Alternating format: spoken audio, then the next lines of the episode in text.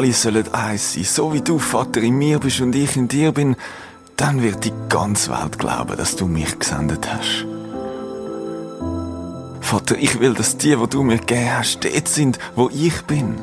Sie sollen bei mir sein, damit sie meine Herrlichkeit sehen.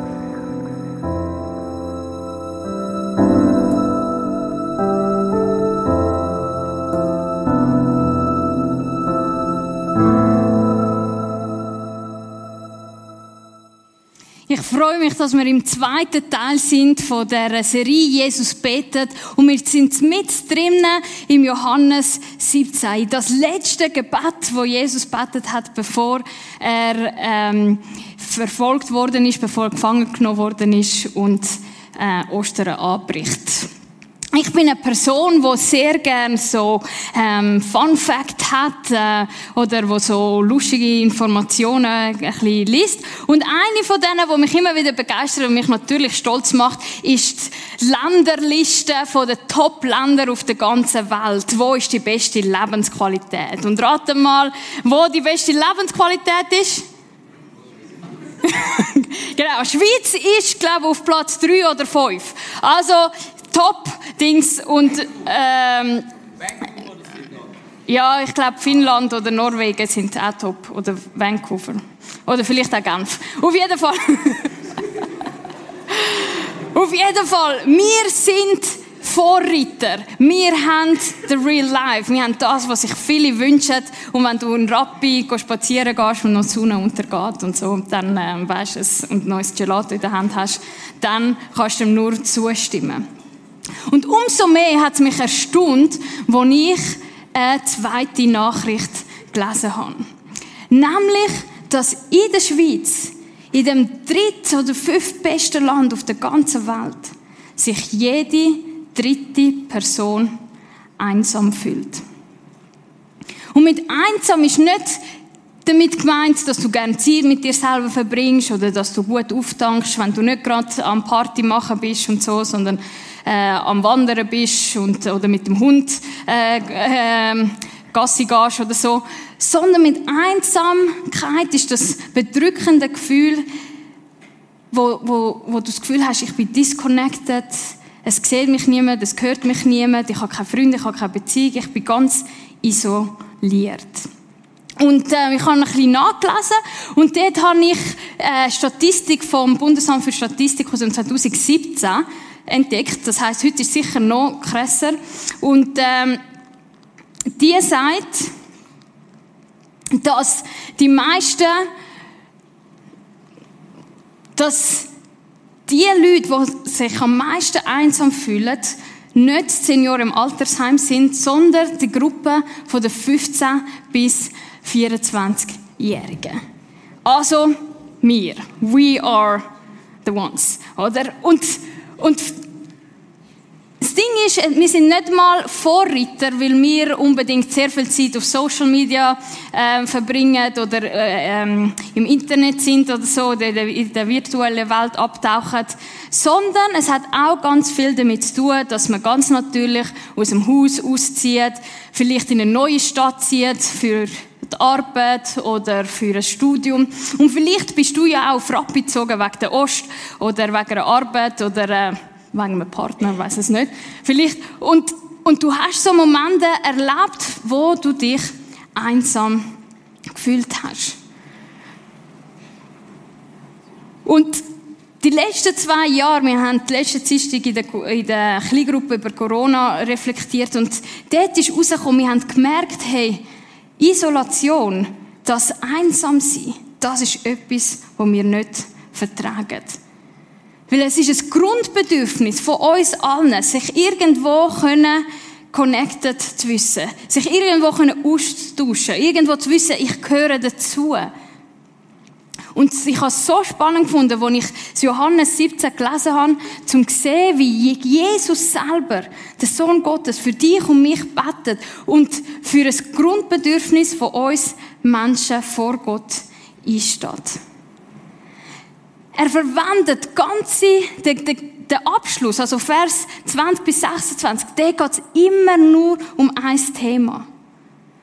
da geht es immer nur ums Thema, dass Jesus sich wünscht, dass du und ich eins sind, dass wir in einer Einheit drinnen sind, dass wir nicht irgendwo allein rumfloaten oder so, sondern dass wir in einer Einheit drinnen verankert sind. Und die Einheit, mit der meine ich nicht, dass du ähm, ins Stadion gehst als äh, Lakers-Fan oder Davos-Fan oder Ambri Piotta bist oder bist Ambri Piotta alle, Ambri Piotta alle, non ti lasceremo mai. Hä? Ja, nicht so viel Ambri Piottas-Fan, aber wir kennen das Gefühl, oder? Wenn ihr dort durch sind und, äh, und äh, hunderte von Fans sind da mitfanen und du weißt, ich gehöre dazu und, und ähm, da bist du der King. Aber, und das Einheitsgefühl, das ist ein gutes Einheitsgefühl, aber es ist auch sehr oberflächlich. Es, es geht leider viel zu schnell vorbei. Aber Jesus spricht ein Einheitsgefühl an. Eine Einheit, die tiefer ist, die tief erfüllend ist, die dich treibt, die dich schützt, wo du weißt, ich kann immer wieder auf diese Einheit zurückgreifen. Und er beschreibt sie folgendermaßen. Er sagt, ich bete darum, dass sie, und damit sind alle äh, Christen gemeint, dass sie alle eins sind Sie in uns, so wie du, Vater, in mir bist und ich in dir bin. Logisch. Er uns, wir sie, in mir, in dir. Hä? Doch nicht ganz so logisch. Was meint Jesus mit dem Satz? Weil er bringt er immer wieder. Ein bisschen anders formuliert, aber immer wieder das Gleiche. Was meint er damit? Das Wichtige ist das. Jesus tiefster Wunsch ist, dass wir zusammen eins sind. Und mit der Einheit ist nicht gemeint, dass wir alle gleich aussehen oder äh, gleich denken, sondern es ist etwas anderes gemeint. Es ist nicht irgendeine Philosophie, sondern Jesus hat ganz eine konkrete Vorstellung. Und die Einheit, die wir haben sollten, ist genauso wie die Einheit, wo Jesus mit Gott hat. Das ist der Maßstab für die Einheit, die wir untereinander sollen haben. Wie sieht dann die Einheit aus zwischen Jesus und Gott, dem Vater? Die Einheit wurzelt in der Beziehung zwischen Gott und Jesus. Und was ist das für eine Art Beziehung? Wir schauen ein bisschen quer durch. Wo Jesus getauft worden ist, ist eine Stimme vom Himmel gekommen und sie hat gesagt, du bist mein geliebter Sohn. An dir habe ich Freude. Die Beziehung ist definiert, nämlich eine Beziehung zwischen einem Vater, der seinen Sohn liebt. Ein Vater, der richtig stolz ist auf seinen Sohn, wo, wo das der ganzen Welt will sagen, hey, ich schaue auf ihn, ich bin so stolz auf ihn, ich habe so Freude an ihn. Es ist eine persönliche Beziehung. Eine Beziehung, wo Jesus ganz Sohn kann sein und Gott ganz Gott kann sein. Und ganz Vater kann sein. Und in dem inne, obwohl es eine asymmetrische Beziehung ist, obwohl da oben der Vater ist und da unten der Sohn, trotzdem darf Jesus ganz sich selber sein. Und das merkt man, weil wenn man weiter schaut, merkt man, okay, es ist eine intime Beziehung. Es ist eine Beziehung, wo Nähe, wo Verletzlichkeit, wo Echtheit erfahrbar ist, gelebt wird. Im Hebräerbrief lesen wir nämlich über den Jesus Folgendes. Als Christus hier auf der Erde war, ein Mensch von Fleisch und Blut, hat er mit lautem Schreien und unter Tränen gebetet. Und zu dem gefleht er ihn aus der Wald des Todes befreien konnte. Und weil er sich seinem Willen in Ehrfurcht unterstellte, wurde sein Gebet erhört. Wir sehen da, wie Jesus mit seinem Vater gerungen hat, wie er vor ihm brüllt hat, wie er, wie er, wie er mit ihm verhandelt hat, wie er sein Herz vor ihm ausgeschüttet hat. Und wir lesen immer wieder, wie Jesus sich zum Teil die ganze Nacht zurückgezogen hat, in einen Berg, auf einen Berg gegangen ist und dort mit Gott betet hat und austauscht hat.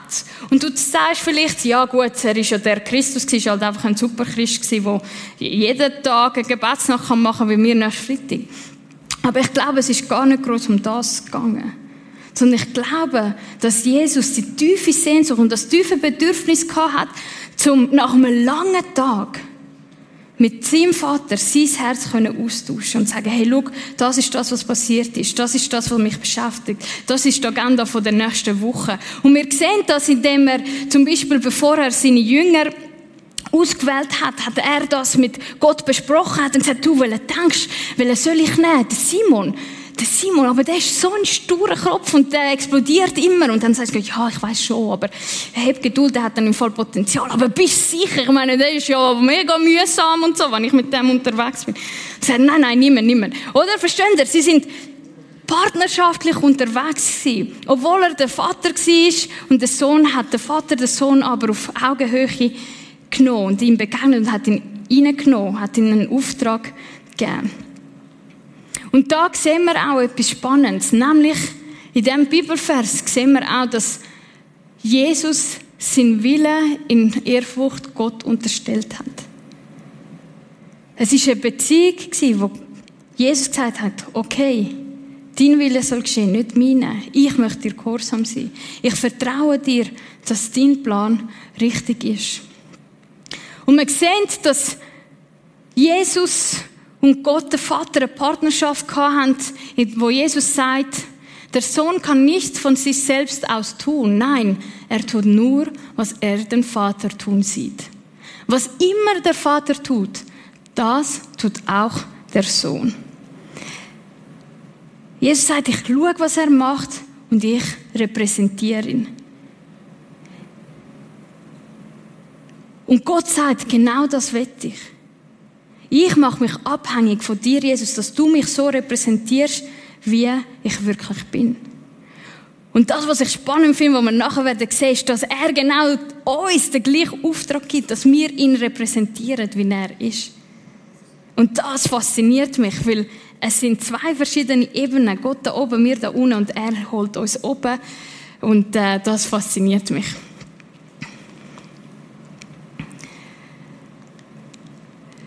In dieser Beziehung ist aber nicht nur Gott, der Vater und Jesus, sondern es ist auch der Heilige Geist dort drin.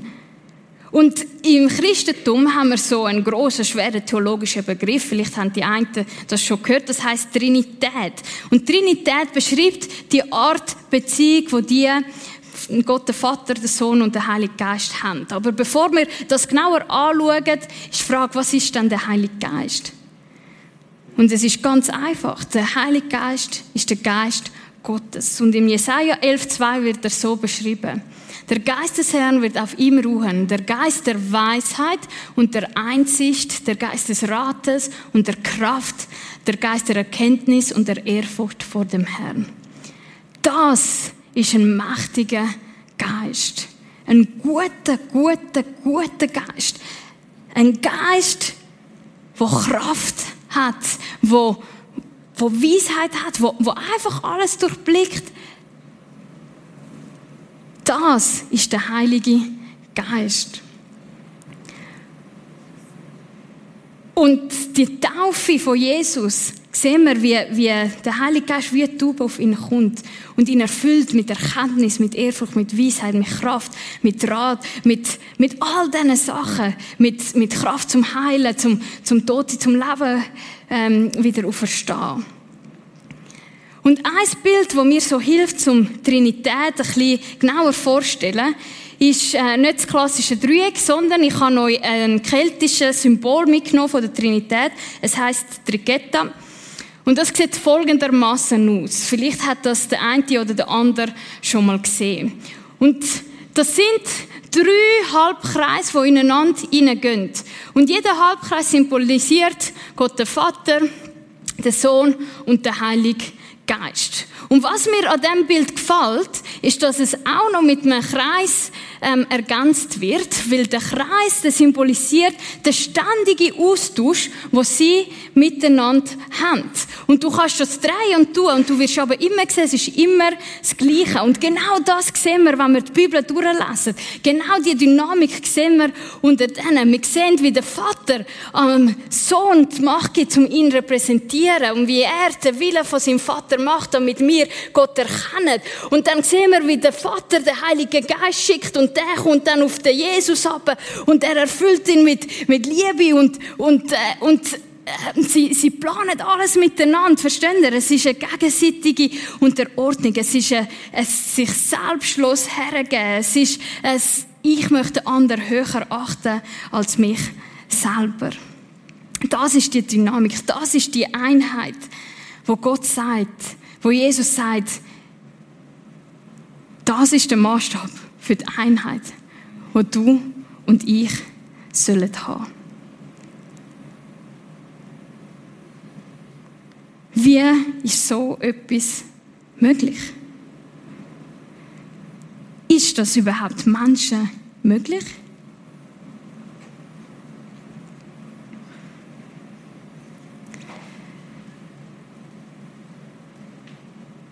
Das, was mich begeistert, ist, dass Jesus sagt, hey, look, es ist aus einem einzigen Grund möglich. Und zwar, es ist möglich, weil ich habe ihnen die Herrlichkeit geschenkt, die du mir gegeben hast, damit sie eins sind, wie wir eins sind. Es ist möglich, weil die Herrlichkeit, wo er hat, ist der Heilige Geist, der auf ihn ist. Und er sagt, und ich schenke euch. Das sagt er in den Kapitel 15 und 16 und im 16, ähm, Johannes 16 spezifisch. Und er sagt, ich schenke euch den. Weil er ist der, der euch verbindet mit Gott, mit mir. Er wird euch erklären, er wird euch Rat geben, er wird euch trösten, er wird euch zeigen, wie ich bin. Und das ist ein Geschenk. Und mit dem ist die Einheit untereinander möglich. Und vielleicht hockst du da und sagst, okay, gut, ich kann einheitlich sein mit Gott. Ich meine, ich kann seine Liebe erfahren und ich habe eine persönliche Beziehung mit ihm. Ich kann offen und ehrlich mit ihm leben. Ich kann ihm sagen, wenn ich frustriert bin. Ich kann ihm sagen, wenn ich Freude habe. Ich habe auch schon eine Gebetserhörung erlebt. Ich äh, habe erlebt, wie er mir vergeben hat, wie mein Leben neu geworden ist. Aber äh, mit den anderen äh, Christen, ich meine, es hat einen Grund, warum ich vorne rechts hocke und nicht hinten links. Jetzt schauen mal alle hinten links. Nein. Äh, oder es hat, äh, ja, das war nur ein Beispiel. oder manchmal haben wir doch so Sachen, weil, weil wir sind so verschieden und wir kommen so verschieden. Und das Spannende ist, dass Gott sagt, hey, die Einheit, auch das wird euch geschenkt. Und diese Einheit, die hat einen speziellen Zweck. Die ist nicht nur da, damit du Friede, Freude, Eierkuchen hast. Die ist nicht nur da, damit du schön aufgehoben bist und so. Das auch. Das hat seinen Platz. Das soll auch so sein. Das darf auch so sein. Das ist auch ein Gedanke. Aber ein großer Grund dafür ist nämlich das, dass wenn wir zusammen eins sind, dann sagt er, dann wird die Welt glauben, dass du mich gesandt hast. Die Einheit, wo wir mit Gott dürfen erleben, wo wir untereinander dürfen erleben, die dient einem Zweck. Nämlich, dass andere Menschen erkennen, wer Gott ist. Das ist die Power, wo in dieser Einheit steckt. Das ist unfassbar. Und wir können das, wir können Träger sein von dem. Und die Einheit, die beschreibt der Paulus ein bisschen ausführlicher. Im Epheser 4,4 beschreibt er das. Es hat mit Einheit, meine ich, ist dies, ein Leib. Und mit Lieb ist oft stellvertretend die Kirche von Jesus gemeint, also alle Gläubige. Ein Geist und genauso eine Hoffnung, die euch gegeben wurde, als Gottes Ruf an euch erging. Ein Herr, ein Glaube, eine Taufe, ein Gott und Vater von uns allen, der über alle regiert, durch alle wirkt und in allen lebt. Das ist das, was das Fundament ist von unserer Einheit. Nicht unsere politische Meinung, nicht unsere, nicht unsere Interessen, nicht unsere Herkunft, nicht, nicht äh, unser äh, Fußballclub oder was es ist, sondern das, was uns vereint, ist das. Ein Glaube, ein Herr, ein Geist, eine Taufe und ein Gott und Vater. Das ist das, was uns zusammen vereint. Und aufgrund von dem, wie wir das haben, kannst du irgendwo in irgendein anderes Land gehen, wo du niemand kennst, aber du kannst in eine Kirche gehen und du kannst sagen, ich bin auch Jesus Nachfolger. Und du wirst mit offenen Armen empfangen und sie werden sagen, boah, welcome home, schön bist du da. Und so ist es mir gegangen schon vielen Orten, aber ich möchte eine lustige Geschichte erzählen. Und zwar bin ich vor drei Jahren bin in London und ich habe so ein äh, Bandscheibenvorfall äh, gehabt und ich bin zum Arzt gegangen und ich bin dort ähm, im Wartezimmer gewesen. und das war in der Phase gewesen, wo ich viel Persisch gelernt habe.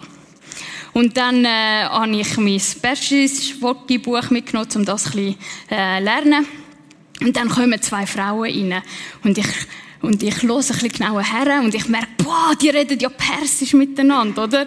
Und dann habe ich all meinen Mut zusammengenommen und gesagt, Salam, Shumachubi, die Rani Astid, hallo, wie geht's euch? Ähm, äh, sind ihr Iranerin? Und sie so, oh, Irani Asti, oh, bist du dann Iranerin? Und, dann habe ich, und das ist dann auch schon mit meinem Persisch. und dann habe ich gesagt, äh, nein, aber äh, ich studiere eben Theologie Theologie, da, der London School of, Theology, so, oh, nein, dann bist du auch Christ. Ich sagte, äh, ja. Und dann sind sie aufgestanden und haben mich umarmt und, und äh, sie haben brüllt und ich habe brüllt und äh, ich sage, Mira, Mira, Mira. Und, äh, und sie haben mich dann zu ihnen in die Kirche eingeladen, eine persisch-aramäische Kirche, bin natürlich gegangen. Und es ist so lustig gewesen, weil es ist so ein random Platz gewesen in dem Wartezimmer und alle Leute sind nicht rausgekommen, weil sie haben das Gefühl hatten, da ist eine Family Reunion, wo man sich seit zehn Jahren nicht mehr gesehen hat oder so. genau, oder? Und du bist gerade Teil von dem. Oder? Und dort spürt man etwas von dieser Einheit. Oder eine andere Geschichte, letztens ist äh, mein Nachbar gekommen und hat gesagt, Steph, Steph, Steph, komm, komm, hast du schon gegessen? Und ich gesagt, äh, nein, ich habe nicht gegessen, ich bin noch ganz verschwitzt vom Gym, äh, ich sollte mich vielleicht umziehen. Und er hat gesagt, nein, nein, nein, nein, komm rein, komm rein, weisst, ich habe eine Schweizer Familie gefunden. Sie sind eben Syrer. Er hat ich habe eine Schweizer Familie gefunden. Die sind zehn Jahre in Jordanien gewesen. Und die reden perfekt Arabisch. Und ich gesagt, ah, interessant. Hat, ja, so, komm, komm, komm rein. Dann bin ich gegangen, sie haben super feines, mm, so ein gutes Essen gehabt. Äh, habe natürlich Freude gehabt. Und der Moment, wo ich die Familie gesehen habe, ich habe mit ihnen nicht geschwätzt, aber sie haben wie ein Leuchten auf dem Gesicht gehabt. Sie haben wie einen Frieden auf dem Gesicht gehabt. Und der erste Moment, wo ich sie gesehen habe, ich gedacht, ich wette, ich wette, ich lege meine Hand ins Feuer, das sind Christen. Das sind Menschen, die Jesus nachfolgen. Und wir sind einfach so ein bisschen am Schwätzen und so, und ich habe sie natürlich nicht direkt gefragt. Und dann, was so ähm, drauf ist, was ich schaffe, dass ich da in der Kirche schaffe, haben sie natürlich auch mir bestätigt, dass sie auch Christen sind, oder? Aber es ist so spannend gewesen, um mir merken, ich kenne die nicht, ich sehe die zum ersten Mal in meinem Leben, und doch gibt es etwas, was uns vereint. Und was ist das? Es ist der eine Geist, es ist der eine Glaube, es ist der eine Herr, es ist der eine Gott, der eine Vater, der die eine Hoffnung, die wir haben, die uns vereint. Und darum kann der Paulus sagen, jetzt ist es nicht mehr wichtig, ob ihr Juden oder Griechen, Sklaven oder Freie, Männer oder Frauen seid. In Jesus Christus seid ihr alle eins. Und damit ist nicht gemeint, dass ich mein italienisches Temperament verliere. Es ist nicht gemeint, dass, dass du das Schweizer Sein verlierst. Es ist nicht gemeint, dass du nicht mehr Mann bist oder nicht mehr Frau bist.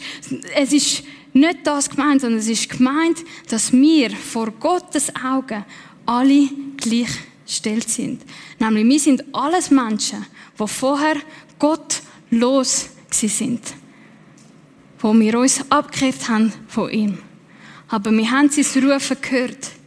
Wir haben seine Liebe erfahren. Wir haben uns ihm zugewendet. Wir haben seine Vergebung erfahren. Und aufgrund von dem sind wir beschenkt worden mit dem Heiligen Geist. Und weil ich das habe, weil ich weiß, mir ist das Gnade vergeben worden, dann kann ich auch respektvoll mit dem, der hinten links sitzt, umgehen. Dann kann ich vielleicht einmal mehr ein Argument stehen. Dann kann ich vielleicht einmal mehr eine Bemühung machen, um vielleicht Versöhnung zu finden. Nicht, weil ich das muss und sich das gehört jetzt als Christ, sondern weil ich realisiere, Moment, wir sind alle gleich. Und Jesus schließt sein Gebet ab mit etwas, wo wirklich sein Herz offenbart. Nämlich sagt er zu Gott, ich habe ihnen gezeigt, wer du bist. Das werde ich auch weiter tun, damit deine Liebe zu mir auch sie erfüllt. Ja, damit ich selbst in ihnen lebe. Jesus sagt, was meine Aufgabe ist, ist, den Menschen zeigen, so ist Gott. Und das, was mich am meisten freut, ist, dass er sagt, das werde ich auch weiter tun. So, hey, hey, ich bin noch nicht fertig. Es gibt noch viel über dich zu entdecken und zu zeigen. Und das erlebe ich. Ich erlebe, dass wenn ich mit Jesus unterwegs bin, ich ein Stück von Gottes Herz erkenne und feststelle. Und wenn ich merke, wie gut er zu mir schaut, wie er auch für Pipi-Patz-Dings schaut, für dumme Hochzeitsvorbereitungen und so und oh, Drama. Selbst für das nimmt er sich Zeit, um für das zu schauen.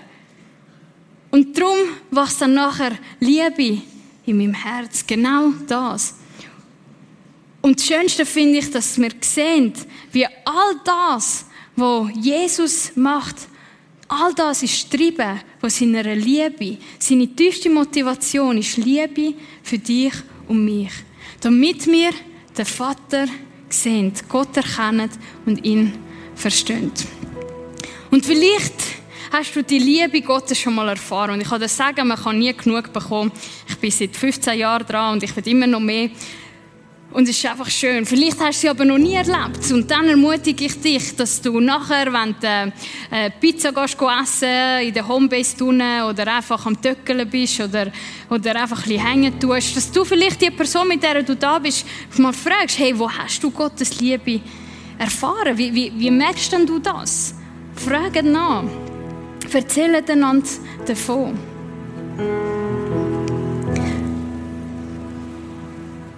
Und wenn du hörst die Geschichte und du merkst, boah, hey, eigentlich ist das schon etwas, was ich auch will, dann ist all das, was du machen musst, sagen, hey, Gott, da bin ich, beschenk mich mit deiner Liebe.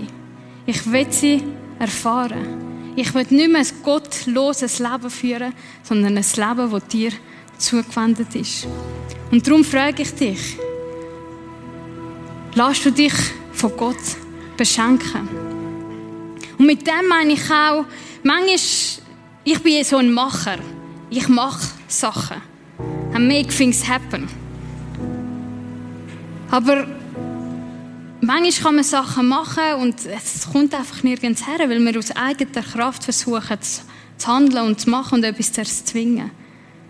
Und dort höre ich die feine Stimme von Jesus, die sagt, hey, Stefania, ich habe dir meine Herrlichkeit geschenkt.